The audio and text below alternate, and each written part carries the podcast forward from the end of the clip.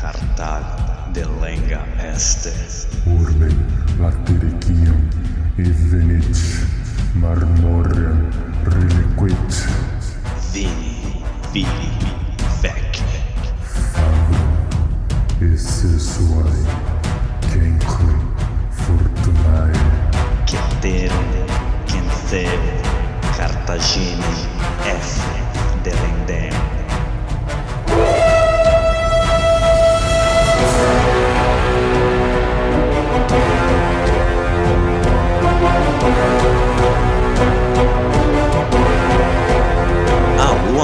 Amigos, alô galera, estamos de volta para o 37º episódio do podcast Roma Nua e Crua.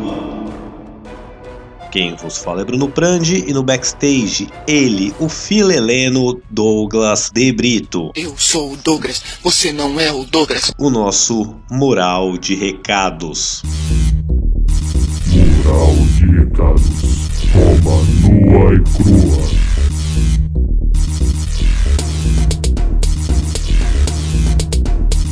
queria agradecer aos nossos colaboradores, os imperadores Nicolas e Lucas Prandi. E também aos nossos senadores Danilo Oliveira e César Casulari. É, o César Casulari é o nosso novos homos, mais um senador se junta ao ranking. Então, todos que puderem e quiserem contribuir aí com o nosso humilde podcast, temos uma conta no Padrim. Se inscreve lá, faça como os nossos imperadores e senadores e eternize o seu nome aqui nesse humilde podcast.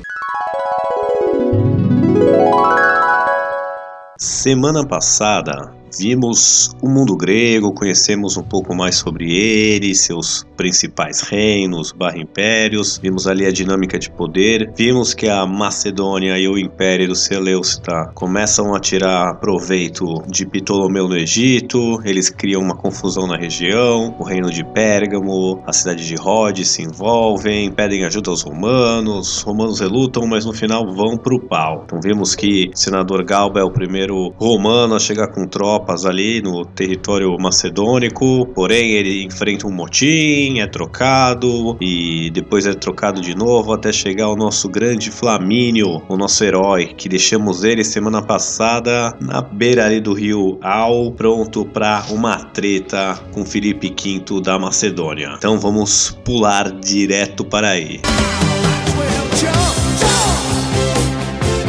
Então, sem mais delongas, vamos para o o episódio de hoje. Roma, Roma, Roma,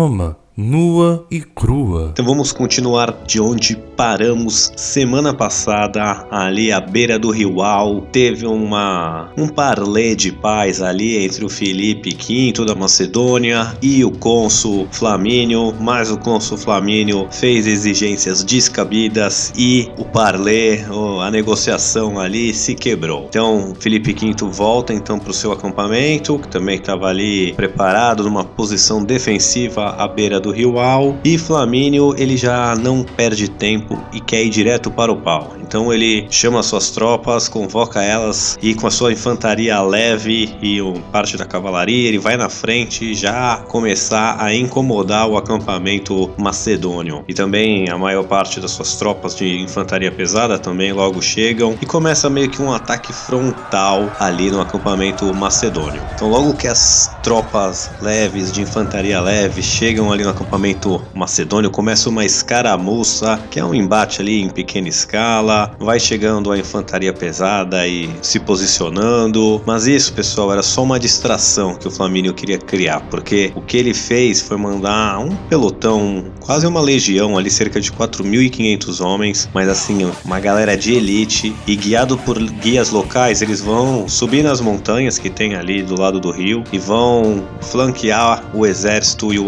o acampamento macedônio, é, atravessando por cima do morro e depois descendo em cima deles e assim pinçando o exército macedônio entre essas duas forças. A manobra dá certa, olha aí a evolução dos romanos, hein? Isso parece tática do Aníbal, mas ele consegue fazer esse movimento de flanqueamento e pinça ali o exército macedônio, que então fica numa situação muito difícil. Sendo atacado por dois lados, o Felipe V então resolve que o melhor é bater em retirada, prepara seu exército, ordena ele e sai fora pega o beco, rala peito, beleza? Só que, na pressa de ir embora, ele deixa o seu trem de bagagem para trás. Eu já expliquei em outros episódios, mas o trem de bagagem era onde ia ficavam os suprimentos do exército, o dinheiro, a, o material para fazer equipamento de cerco, fazer o, o, acampamento, os mapas, os planos. Então, assim, era onde ficava a comida. Então, era tudo que você tinha que levar para abastecer o seu exército, pagar o seu exército, ficava tudo no trem de bagagem. E os romanos conseguem capturar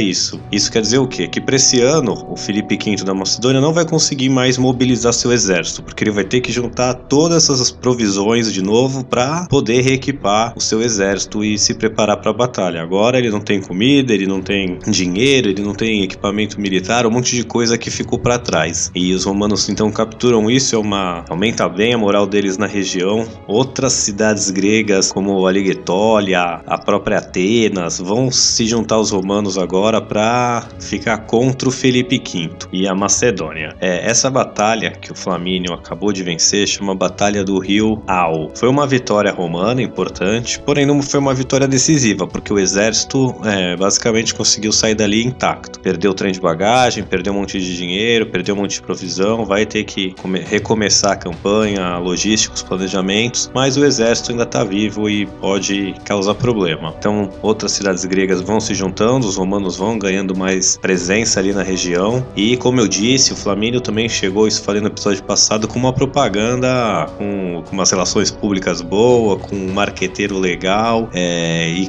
e, posicionou os romanos e Roma como estando ali para conquistar a liberdade da Grécia de novo, deixar as cidades da, da Grécia mais uma vez livres.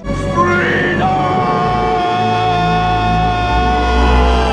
E sem interferência externa. Então ele se pôs como libertador ali, o que ajudou ele a conquistar também mais aliados na região. E o resto do ano, isso foi ano de 198 antes de Cristo. Então pro resto do ano os romanos ainda vão ali estão na região da Macedônia, causar mais algum estrago, mas nada muito grande e vão se retirar para uma cidade aliada ali para passar o inverno. O Felipe V volta ali para o coração da Macedônia e começa a realmente reequipar seu exército, se, se reestruturar para ir pro pau de novo com os romanos. Só que no ano seguinte, né? Porque esse ano ele perdeu o trem de bagagem, então não daria mais. Junto com isso, o que, que ele começa? A tentar abrir de novo um diálogo com o Flamínio para discutir termos de paz. Então ele já viu que era trabalho mandar os romanos militarmente embora, então volta a tentar pelas vias diplomáticas. Só que o Flamínio, ele começa o que? A atrasar essas negociações, ficar dando desculpa, não, cara, isso não dá para conversar agora, eu tenho que pedir autorização pro Senado, por que, que você já não manda uma comitiva direto lá para Roma? Eu não posso negociar isso sem anuência do Senado. Ele começa a enrolar por quê? Ele queria ter, lembra que o, o, o cargo de cônsul durava no máximo um ano, né? Era o mandato de um ano. Então ele tinha sido eleito no ano anterior, é, em, em 198, quer dizer, e pro ano que vem ele não estaria mais lá. Então ele tinha pedido para renovarem o comando dele na Grécia, né? Porque ele deixa de ser cônsul, mas continuaria ali no comando do exército e no comando ali da, das operações contra a Macedônia. E aí ele fica enrolando, porque ele não quer, depois de ter vencido o Felipe V, que ele vai embora e chega um cara que é novo, né, um novo cônsul e realmente derrota de novo o Felipe V e fica com toda a glória. Então, se renovassem o comando dele, os seus planos eram continuar a guerra e só sair dali quando o Felipe V tivesse com seu exército derrotado. E caso ele fosse ser substituído, então ele ia logo fazer um acordo de paz com o Felipe V para ele ter acabado com a guerra, né? Ali numa busca de glória pessoal. Bom, o que acontece é que o Senado vai renovar o seu comando ali sobre a Grécia, os, os exércitos na Grécia, e então ele vai quebrar negociações com o Felipe V e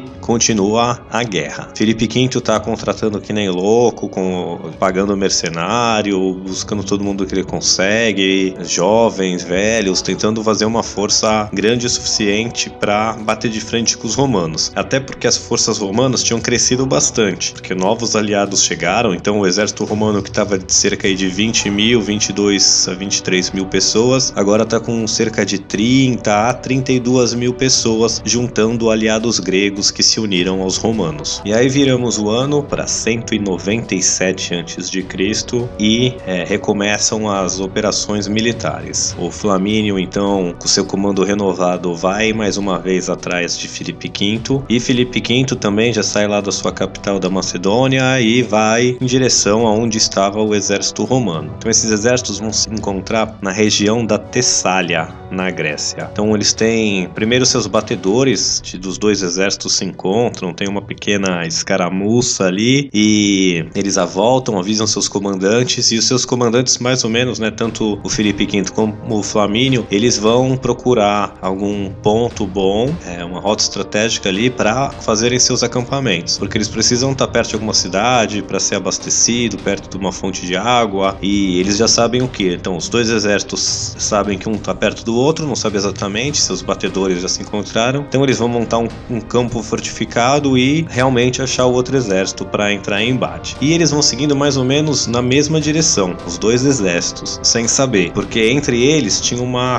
cadeia de montanhas que chamava Sinocéfalos. Cada um estava de um lado dessa cadeia de montanhas aí. E um dia, numa manhã bem cheia de neblina, bem esfumaçada, é, era normal, né? Todos, todo dia mandar batedores subir nas montanhas, saber o que tem ali. E num dia desses, é, os batedores, tanto do exército romano como dos macedônios, vão se encontrar no alto, aí no topo dessa cadeia de montanhas e começar uma treta. É uma treta ainda pequena entre batedores, aí cerca de mil ou nem isso soldados para cada lado, mas é, daí vai começar a escalonar e sair fora de controle e sem planejamento nenhum vai acontecer a batalha decisiva da Segunda Guerra Macedônica, a Batalha de Sinocéfalos. Mas antes da gente entrar de cabeça nessa treta, vamos dar mais uma olhadinha como é que funcionavam os exércitos, né? Tanto dos macedônios é, como dos romanos. Já tem um episódio nosso só falando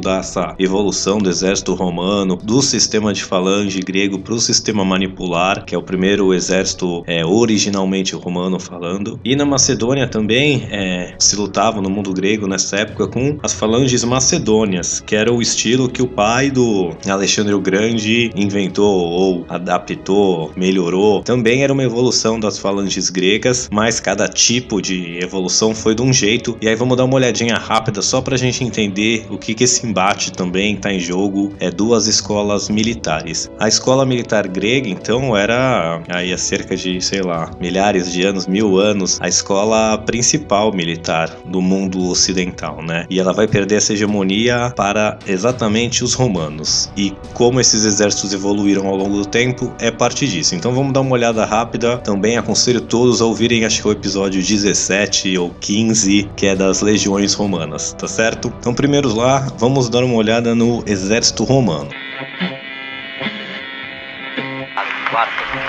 Mamma mia! È Bruno! La podcast romano e crua. Nessa época ele era constituído, a legião era a legião manipular, ainda não era o exército imperial romano, como a gente vê na televisão, era o exército manipular que chama. Então como é que ele funcionava? Ele tinha três linhas principais de infantaria pesada, lembrando que nesse mundo mediterrâneo antigo era infantaria pesada quem decidia a batalha na maioria das vezes. Cavalaria, infantaria leve eram tropas de apoio e o, o heavy lifting, a a, a, barra pesada era sempre com a infantaria pesada. Então, o exército romano era dividido em legiões. Então, cada legião tinha cerca de 5 mil homens, né? Então, essa era a principal divisão. Um exército consular geralmente tinham duas legiões, 10 mil homens. Ou quando a batalha era muito importante, como no caso da Grécia que estamos aqui, o Flamínio está com quatro legiões, cerca de 20 mil homens, tá? Então, cada legião ela ia se dividir assim. Ela ia ter 1.200 1.200 velites, que é a infantaria leve, o pessoal que vai é, jogar dardo, né? Que eles chamam, tipo umas lanças que chamava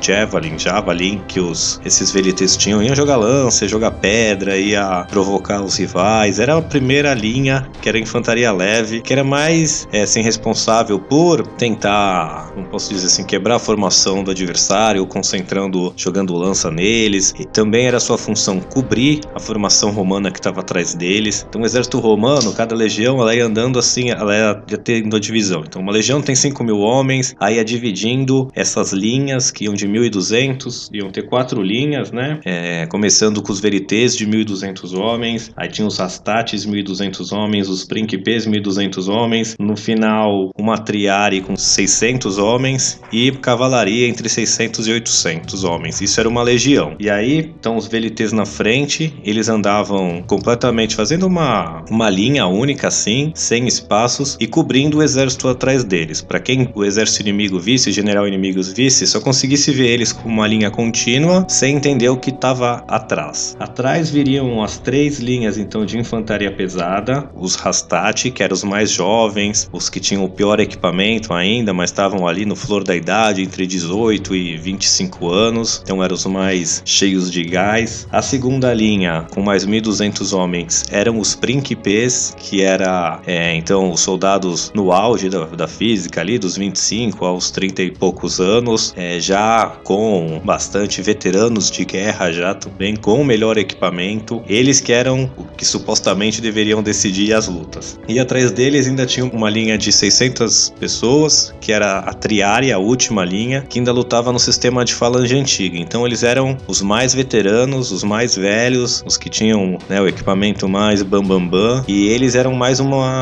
uma última linha de apoio, assim. Então quando chegava neles, eles realmente é, não eram para entrar no pau. Quando eles entravam é porque o bicho tinha pegado mesmo. Então uma legião vem assim, tá? Os velites na frente, cerca de 1.200 homens, aí essas três linhas de infantaria principal, que iam ser divididos em manípulos, que eram corpos de 100, de 80 a 120 homens, né? E aí cada manípulo ia andar num quadrado, é, esse quadrado iam ter quatro centuriões que tomar conta, um em cada ponta na frente, e, né, dois na frente e dois atrás pelas pontas, que seriam os oficiais aí desse manípulo. E esses manípulos iam, então, tinha um manípulo, aí um espaço de um manípulo vazio e depois um, um outro manípulo. Então eles andavam em tabuleiro de xadrez. As três linhas da infantaria pesada vinham assim. E nos flancos, é, a cavalaria romana, beleza? Então assim que o, uma legião romana era dividido e andava. Então tentei ser bem rápido aqui, espero que tenha sido é, elucidativo e bem explicado.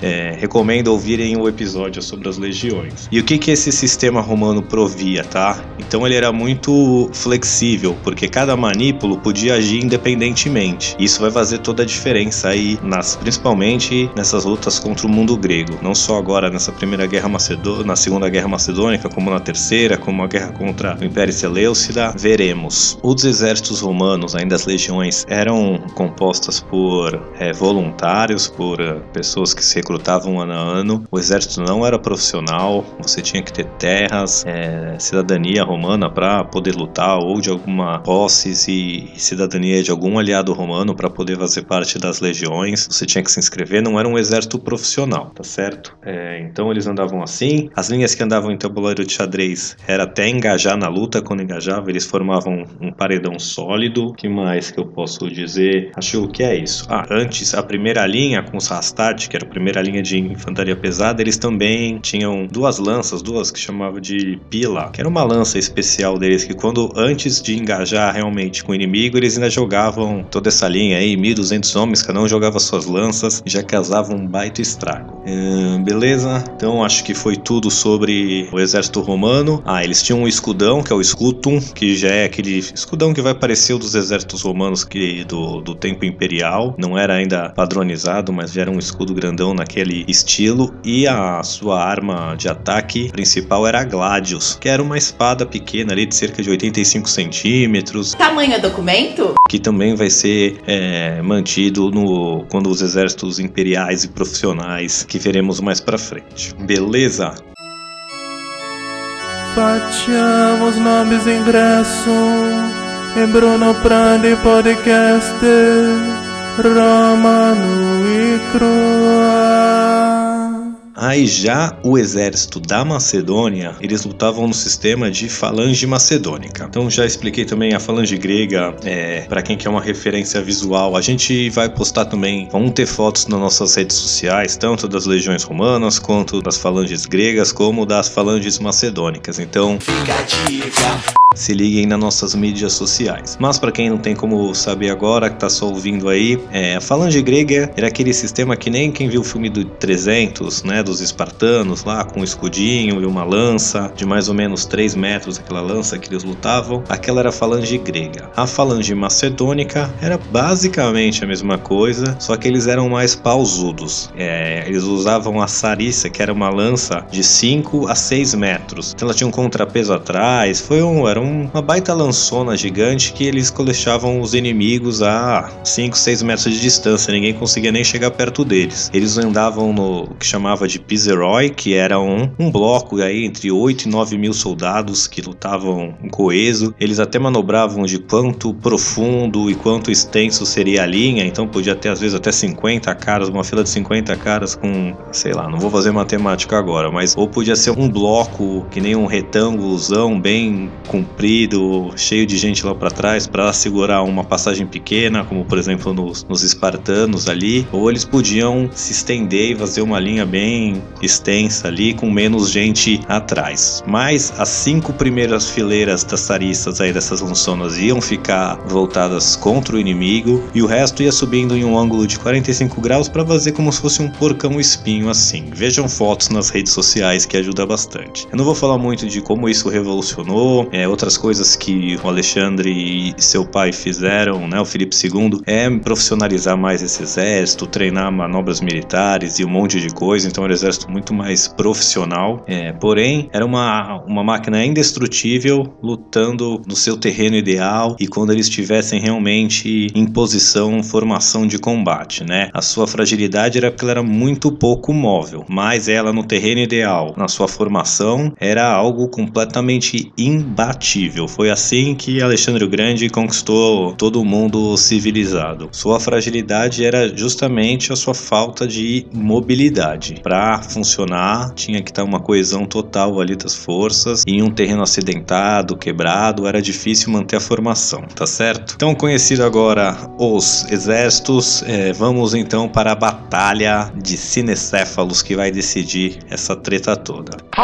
Então, como disse, começam batedores que se encontram lá em cima, cerca de mil VLTs da infantaria leve romana, chegam lá e encontram com cerca de mil infantarias leves macedônias que começam a brigar ali pelo topo da posição. Enquanto tá rolando essa treta, é, esses soldados dos dois lados mandam mensagens é, para os seus comandantes lá embaixo que ó, tá uma treta rolando ali em cima. E tava uma baita neblina que não conseguiam ver é, onde os exércitos estavam, né? Mesmo os macedônios não conseguiam enxergar o acampamento romano lá embaixo, nem os romanos ainda o acampamento macedônio lá embaixo. O Flamínio, então, assim que recebe a mensagem que tá rolando treta lá em cima, manda mais dois mil soldados, entre os aliados gregos e 500 de cavalaria numídia, é, que aquela cavalaria agora está sendo usado ao, ao serviço de Roma. Essa cavalaria também começa a, a entrar na treta e aí os romanos começam a ganhar e empurrar os macedônios lá para baixo, de volta para o seu acampamento. Então, eles estão ali no topo de um lado para baixo está o acampamento dos macedônios e do outro lado para baixo o acampamento dos romanos. Os romanos começam a vencer e estão empurrando ali os macedônios. O Felipe, então, logo que recebe mensagem também que tá rolando a treta lá em cima, ele vai ter mandado 3.500 soldados para reforçar aquela posição ali. E aí o que acontece? Os romanos que estavam empurrando os macedônios para baixo, agora o jogo vira e começam os macedônios a empurrar os romanos de volta lá pro, pro seu acampamento. E vai dando certo, os macedônios vão empurrando, eles descem a montanha empurrando os romanos ali, os romanos chegam perto do seu acampamento, começa a rolar até um, um, contato visual, os romanos até saem meio humilhados, né? As tropas vão perdendo a moral, vendo ali os próprios romanos tomarem um pau, mas o Flamínio ligeirão ganha a cena, é, junta suas tropas, começa um discurso ali, diz, lembrando o ano anterior, que eles já quebraram os macedônios e tal, e aí ele pega esse é, metade das suas tropas, né, que ele estava com quatro legiões, ele pega ele, geralmente os seus soldados, né, os, os cônsules romanos, ele era o, o, o general que tomava conta de todas as tropas, mas quando eles estavam para batalha, dividiam o comando até, né? O seu segundo em comando estava controlando ali é, metade, duas legiões e ele duas. Então ele pega as duas que ele está controlando e começa a subir o morro e atacar os macedônios agora. Então, cerca de 4 mil macedônios aí agora estão em uma bela desvantagem e aí os romanos que começam a botar eles para correr e subir o morro acima com eles. Agora tem que subir o morro com os caras e fazer eles descer, né? Só que o Felipe da Macedônia também é, recebe mensagem que, olha, a gente empurrou os caras lá embaixo, né? Vem, vamos ajudar, vamos acabar com os romanos de uma vez. É, o pessoal que estava brigando manda mensageiro lá. E o Felipe V também, então, posiciona suas tropas e começou a subir o morro também com cerca de metade das suas tropas. Porque a outra metade estava é, em missão de pegar comida, estabelecer rede de suprimento. Lembrando que essa batalha começou sem querer. Então, ele monta metade do seu exército e deixa um outro general na, na missão. Ó, assim que a galera voltar das tarefas, né? Prepara o exército e também sobe atrás de mim. Pessoal, esqueci de falar o tamanho dos exércitos, então agora que vai engajar é, a massa mesmo, que eu vou passar para vocês, tá? Então as forças dos romanos tinham cerca de 30 mil pessoas, tá? 20 mil legiões romanas, 2.500 de cavalaria, 20 elefantes estavam lutando com os romanos e tinham mais aí cerca de 8 mil aliados gregos. No lado do, da Macedônia, então tinham 16 6 mil é, infantarias macedônias, essa aqui a gente acabei de explicar, os, os pausudos. Tinham mais cerca de uns 10, 12 mil aliados é, dos macedônios que lutavam ainda como falange grega, que, ele, que nem o 300 ali de Esparta, e eles tinham também cerca de 2.500 cavalarias. Os romanos tinham um pouco mais de gente, mas estava bem equilibrado ali. E aí, então, voltando para batalha, os romanos ali subindo o morro com aquelas tropas que eles estavam é, vencendo, digamos assim, quando de repente, lá no alto do morro, aparecem as tropas macedônias. Então eles chegam no topo primeiro o Felipe da Macedônia então se posiciona muito bem, as suas tropas, põe elas em formação e desce aquele muro de, posso dizer, aquele muro de, de estacas, de lanças, é a 5, 6 metros de distância do exército. Então pensa, cinco linhas disso, mais um monte apontando para cima em, em vários ângulos e começa a descer o morro em direção ao exército romano. E assim, pessoal, era o como eu posso dizer assim, o perfeito para essa, pra essa falange grega. Eles não terreno não acidentado, onde eles têm a inclinação a seu favor, parecia um rolo compressor descendo abaixo, né? Mas cheio de espinho. E no final, o exército romano ali, metade dele, tem que parar essa máquina de guerra grega e tenta. E fica ali um embate feroz, só que os gregos vão levando vantagem porque eles estão em condições perfeitas. E aí vai passando o tempo, isso é uma batalha que vai demorar algumas horas, né? Os romanos sofrendo ali, tendo que ceder terreno, cada vez descendo mais o morro, sendo empurrado pela essa falange macedônica e o exército romano ali começa pouco a pouco a é, se deteriorar, né? Começa a ser mastigada ali pelo, pelos macedônios. E para piorar a situação, é, o Flamínio, né? Já isso já passou algumas horas, a névoa já se dissipou. Ele percebe que as, o resto das forças macedônias estão se preparando para subir o morro. Então ele vê isso e deixa as suas forças ali que estão perdendo e corre para outro lado onde ainda estavam as duas legiões romanas lá embaixo do morro, ainda que também não tinham engajado, e ele pede para essas legiões partirem pro ataque, né? Elas já estavam em formação lá embaixo, já, cara, sobe e parte pro ataque, chega ali antes das legiões é, macedônias conseguirem se formar. Porque, né? Pensa, já tem 10 mil ocupando ali uma cadeia de montanha, e o caminho melhor, que era mais é, certinho, que era realmente uma passagem, já está ocupada pelos esse, esse exército que está em batalha. Esses dois outros duas outras forças, né? Metade de cada exército que está subindo o morro, agora numa parte é, não tão plana, não tão. muito mais acidentada, muito mais cheia de, de buraco e obstáculos, começa a favorecer muito os romanos. Porque, como eu disse, eles é, lutavam em manípulos, esses blocos de 120 pessoas independentes, e eles conseguem ir subindo muito mais rápido, porque os macedônios tinham que manter a formação e com o terreno acidentado era difícil, levava muito mais tempo. E o que acontece é que esse lado direito romano e esquerdo macedônio, que eram as partes que ainda não tinham engajado, quando elas engajam, os romanos vão sair atropelando. Primeiro que tinham com esses 20 elefantes na frente, eram não sei, um, uns tanques de guerra e saíram atropelando os macedônios. E o pessoal que vinha atrás também, os macedônios sem estar em formação, você sozinho com uma lança de 6 metros, todo desengonçado, contra um cara que tá com escudo e uma espadinha, você não tem nem chance. A chance é você fazer um paredão de espeto antes dele chegar perto de você. Se ele chegou perto, tu não tem como é, sair na mão com o cara, como se defender. Então os romanos conseguem chegar corpo a corpo rapidinho ali e começam a dizimar esse exército, que desesperado tem que abandonar tudo e sair em retirada. Começa a descer o morro sendo atropelado pelos romanos. E aí, é, um lado onde o Felipe V e o Flamínio estão, Felipe V tá pressionando esmagando as forças romanas, e do outro lado as forças romanas conseguiram é, bater de frente e entrar na, em combate antes das forças é, macedônias estarem preparadas, estarem em formação e estão destruindo elas. Então tá cada lado ganhando. É, cada, cada lado tá ganhando de um lado da batalha. Só que um tribuno romano ali do lado direito, né, que pôs os macedônios para correr, ele percebe que, opa, a gente já ganhou aqui, os caras já estão em retirada, desesperado fugindo, só que do outro lado o bicho tá pegando ainda. Então ele consegue pegar 20 manipos, o cara não tem nome, não é citado nas fontes, só diz que é um tribuno, deve ser um plebeu, por isso não foi citado nominalmente, mas ele pega 20 manipos, aí cerca de 2.500 homens, e se desliga dessa força e fala: vamos resgatar o Flamínio ali no flanco esquerdo. E ele, com esses 2.500 homens, vai, né, sobe o morro e desce nas costas dos macedônios, que agora estão pinçados entre as duas forças.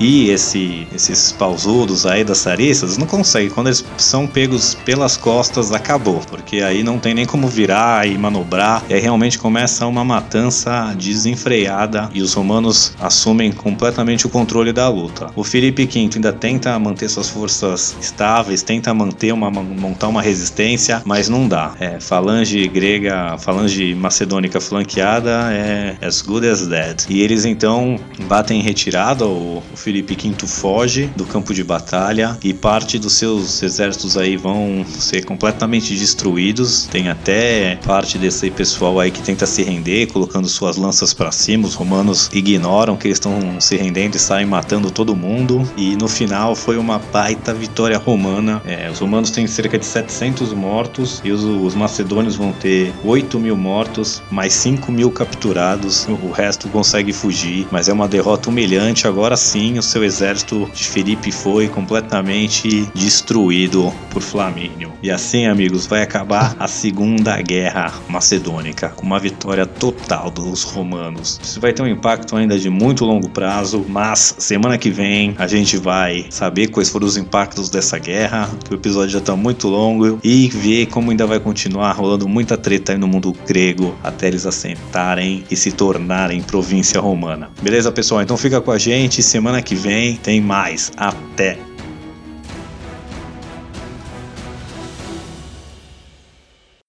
Ainda estão aqui? Já acabou. Vão para casa. Ah, claro, vocês estão esperando que eu conclua o episódio. Pois muito bem. Este episódio foi escrito e apresentado por Bruno Prandi e editado por Douglas de Brito, este que vos fala. Se gostaram deste episódio, se inscreva utilizando seu agregador favorito.